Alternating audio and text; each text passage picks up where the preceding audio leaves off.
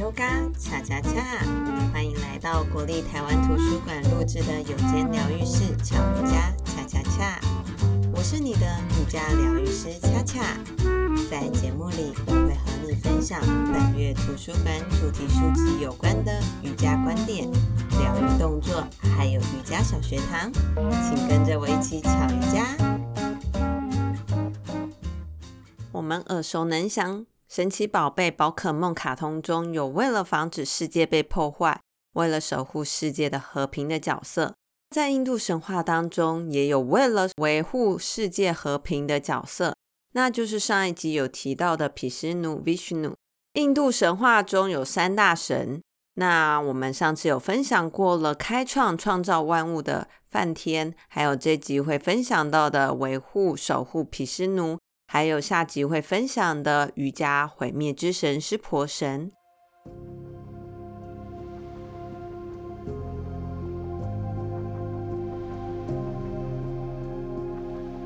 那 Vishnu 湿婆神，他是保护之神，是光明、仁慈、善良的化身。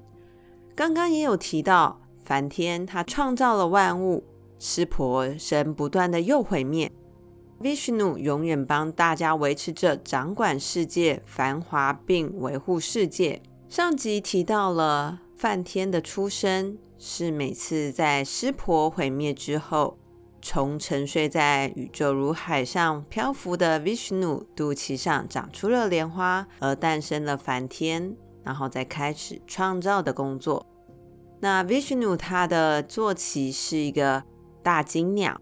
他的妻子是也有财富、智慧象征的吉祥天女。印度传统认为，Vishnu 这个名字有无所不在和遍入之意。在印度中，就有一千多座专门供奉 Vishnu 的庙宇。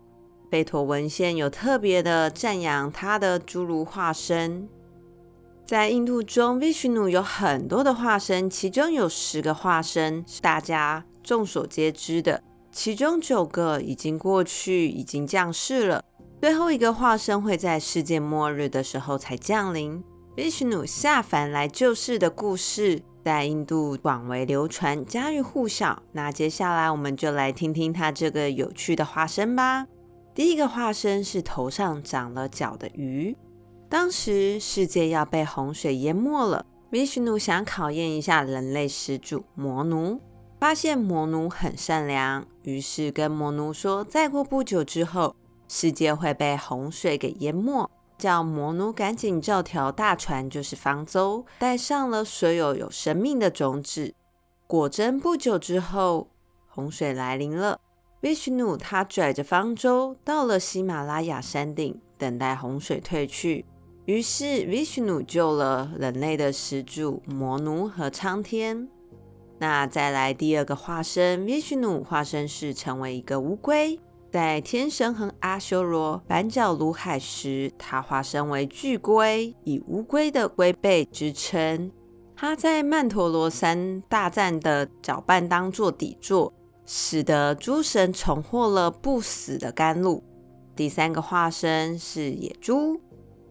他和妖魔搏斗了一千年，那在洪水深渊中拱起了沉默的大地，杀死了魔王金木，拯救出沉溺在大地的女神西弥。在第四个化身是人狮，他利用爪子把妩媚密湿奴的魔王金床撕成碎片。第五个化身是侏儒。这个也是被大家所赞扬的。这个化身啊，他向魔王巴力要求要三步地方，结果三步就跨越了天地跟魔王，所以三界中他赶走了魔王，只把地狱界留给了他。第六个化身是慈福的罗摩。为了维护婆罗门至上的地位，惩治了傲慢的刹帝利，先后三七二十一次杀光人界侵犯婆罗门利益的刹帝利，来维护婆罗门的统治地位。第七个化身是罗摩，在猴神哈鲁玛他的原型是孙悟空的协助下，战胜了斯里兰卡的石手魔王罗波那，夺回了魔王挟持的悉达公主。再来第八个化身，他称为黑天，就是 Krishna。当时 Krishna 他只是一个牧神和英雄，在印度史诗《摩诃婆罗多》当中的阿朱那王国，他的军师跟御史，小时候是个杀妖怪的顽童，长大后成为军师，在军师队伍当中获胜。第九个化身是悉达多，也就是佛陀，就是释迦牟尼佛。那他创立了佛教。否定了婆罗门的这些牺牲啊、祭祀，提倡了不杀生。最后一个还没有出现的化身就是白马。据说在世界毁灭前夕，Vishnu 本人将骑着白马持剑而来，重建宇宙的秩序。那 Vishnu 常常透过不同的化身去寻找一些办法。那这些事迹都是透过化身而来的，不是他本人完成的。所以，Vishnu 在印度啊，或者是在世人心中的形象都非常的高大。他有救世者或者是世界之王的称号。据 Vishnu 的信徒说，他不像梵天或者是毗湿奴一样，不需要宣称自己是最高的神。那实质上，他的温和加上他的力量。就已经可以证明他是众神当中很伟大的神了。就像阿红老师分享周末之心理智商师说的：“当你相信自己够好，你就不用总是必须向这个世界证明什么。”在瑜伽中，其实常常会听到像身边人啊、那些亲友或学生常常发生的经验，就是那些亲友只要听到我们有练习瑜伽，就会问说。诶，那你会劈腿吗？或者是你倒立练得如何？你劈给我看啊，或倒立给我看。这时候就有一些人会跟我反映说，他们觉得心里不是很舒服。我难免有时候会遇到一些小孩时，他们也会想看看我的底线在哪，而来挑战我们。但如果我们相信自己是为了什么而练，相信自己够好时，我们也不用去证明，或者是去辩解自己练得好，或者是不好。或者是宣称自己练习多久之类，这样不会因为一些亲友的话语而引起很多的波澜。那有时候或许他们只是想找个话题跟我们聊，但他可能还不了解该开什么话题，所以可能话题开启了失败。接下来我们今天的瑜伽练习会来到瑜伽垫上或床上来练习 Vishnu 的姿势。Vishnu 的梵文叫 Anantasana。安南塔，它的意思是无止境、永恒的意思。那准备好之后，我们慢慢的仰躺在瑜伽垫上或者是床上，我们要开始进行了。躺好之后，先吸气，让我们的右手高举过头，先像举手一样，让你的右手伸直往上延伸，来到右边的地板。这时候，我们要慢慢的将右手臂会是在右脸颊的旁边。接下来，左膝盖弯曲，让左脚掌踩在地板上。我们准备要翻身来到右侧躺的动作了。准备好之后，来到侧躺，让我们的左肩膀会来到右肩膀的正上方，会是垂直地板的。检查一下左臀，一样会是在右臀的正上方。现在我们的头啊，会轻轻的躺在右手臂上。先将双脚伸直，检查脚踝、膝盖、臀部、肩膀到头跟手臂都是呈一直线的。在这里，我们的左手可以先来到左胸口前方，像伏地挺身一样支撑。接着，慢慢的保持稳定好之后，右手肘在地板，微微的要让头抬高，让右手掌心会支撑在右脸颊的下方。一样保持右手肘、右肩膀、头、臀部、脚跟成一直线。现在我们就会像沉睡在大海当中的毗湿奴姿势了。这个动作核心要保持稳定跟平衡。如果还不够稳定，可以将我们的双脚趾头勾起来，让右脚趾跟脚跟确实有贴稳在地板内侧大腿的感受多一点的力量。或许可以保持平衡许多。如果还可以，我们要来到第二个阶段了。接下来，慢慢的将上面的左膝盖弯曲，会靠近左腋下。慢慢的用左手抱到左膝盖，先维持在这里停留。如果不稳，就将我们的腿回到上一个动作，先将脚伸直。如果还可以稳定，我们要来到第三个阶段了。将我们的左手从左膝盖的内侧抓到左脚掌的外侧，小拇指那边。接下来，再慢慢的将我们的左脚尽可能往天空方向的地方延伸。记得先求稳，再求好，慢慢的进行。当太快的时候，身体很容易晃动。在这里深呼吸。如果左腿没办法伸直，就先保持停留在可以伸直的位置。现在不要倒下来，比较重要。那我们还要停留两个深呼吸的时间。在这里，要像毗湿奴沉睡一样，很优雅的感受。所以试着在这里，让你的身体再放松。再一个慢慢的吐气，再一次深吸，然后慢慢的吐气。我们脚伸直，我们要换边了。我们先慢慢的再一次仰躺，回到床上或者是瑜伽垫上。这一次准备好之后，脚伸直，我们要换左边了。吸气，左手高举过头，一样像举手一样，手伸直。接着慢慢将右膝盖弯曲，右脚掌踩地。我们要准备翻身，来到侧躺的动作了。准备好之后，慢慢的来到左侧躺。所以现在检查一下右肩膀，来到左肩膀上面，垂直地板，右臀在左臀上方，头轻轻的躺在左手手臂上。一样检查脚踝、膝盖、臀部、肩膀、手跟头都成一直线。右手掌心会放在胸口前方的地板，像伏地挺身一样先支撑。稳定好之后，才慢慢将左手手肘弯曲，头微微抬高，让我们的左手掌心支撑在左脸颊下方。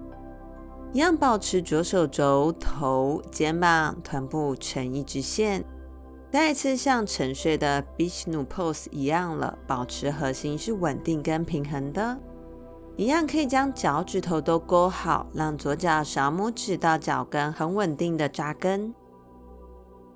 如果可以稳定，我们要来到第二个阶段了，将上面的右膝盖弯曲靠近右腋下，慢慢的用右手抱到右膝盖，先维持在这里，找到平衡。两边的身体会有点不一样，那没关系。如果你很晃，就将脚伸直；如果还可以稳定，我们要来到第三个阶段喽。慢慢的，右手从右膝盖的内侧抓到右脚脚底板的外侧，小拇指那边。稳定好之后，才慢慢将右腿往天空，尽可能的伸直。如果有需要，右膝盖一样可以微弯，那一样保持脚是稳定的，一样身体是稳定的，慢慢的进行。在这里深呼吸，如果没办法伸直就没关系，不要倒最重要。我们一样还有两个深呼吸的时间，在这个动作一样尽可能找到身体是放松、很优雅沉睡的感受。再一个呼吸。好，慢慢的将我们的双脚伸直，手放松，脚放松，躺回到地板。我们今天的练习就进行到这里。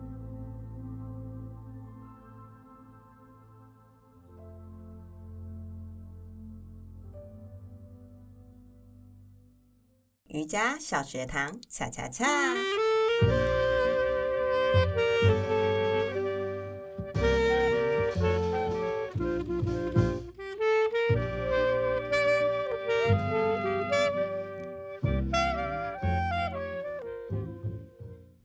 老师，请问一下，如果坐姿不正确，骨盆歪掉，有办法用瑜伽来调整吗？嗯，首先我们要先去评估一下，我们坐姿不正确，骨盆的歪掉是它怎么歪？是前倾或后倾，或者是骨盆上有没有移位？那如果都只是正常的坐姿，其实可以透过平常日常坐姿去调整。或者是可以透过瑜伽一些伸展啊、放松，来帮助我们的肌肉舒缓之后，骨盆有时候肌肉不会太紧，就会回到正常的位置。老师，练瑜伽有没有禁忌呀、譬如说，喝酒之后不能做瑜伽。瑜伽的禁忌，就像现在当然没有那么严厉，但有一些也不会说到是禁忌。就比如说像吃饱饭练习啊，很容易会反胃之类的，或者是空腹，然后很容易会是造成一些贫血。就其实就跟一般的运动来说，会是差不多的。那喝酒之后不能做瑜伽，其实喝酒之后我们都会知道我们的心肺啊，或者是中枢神经会被受到影响。这时候如果我们又练习瑜伽，的确会整个造成血液循环太多，就像喝酒之后建议不要泡温泉一样。那骨质疏松症的人可以练？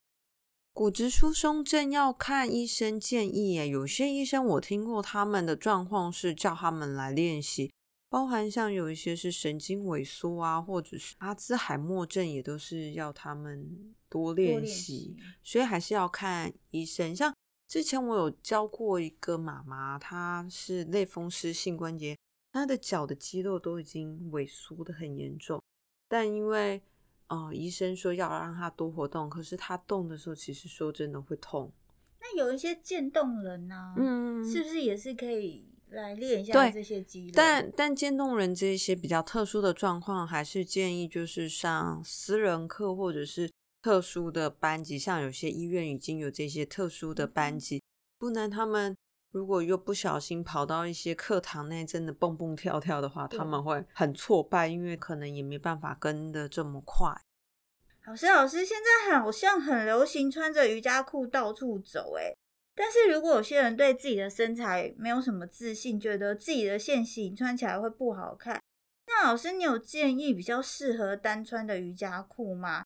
还是说有什么比较适合的穿搭？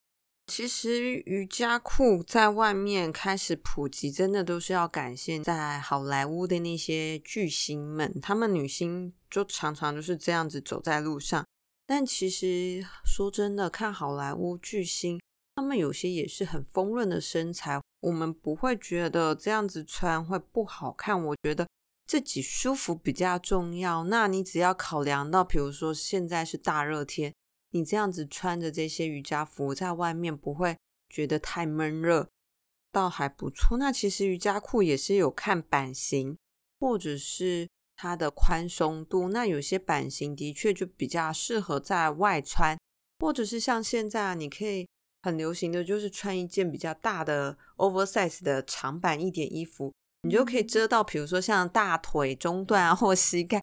你就不会觉得好像只有单穿瑜伽裤的感觉，对，对，对，对，对啊，那样其实就是上宽，然后下窄，反而会觉得哎，身体的线条被修饰了。又亮，我都这样子穿。对，毗湿奴的故事是不是很有趣呢？这么多面向的匹斯奴，谨守保护人类的职责，不需要证明什么，默默做好自己的工作，就让大家认定他是众神中最伟大的神了。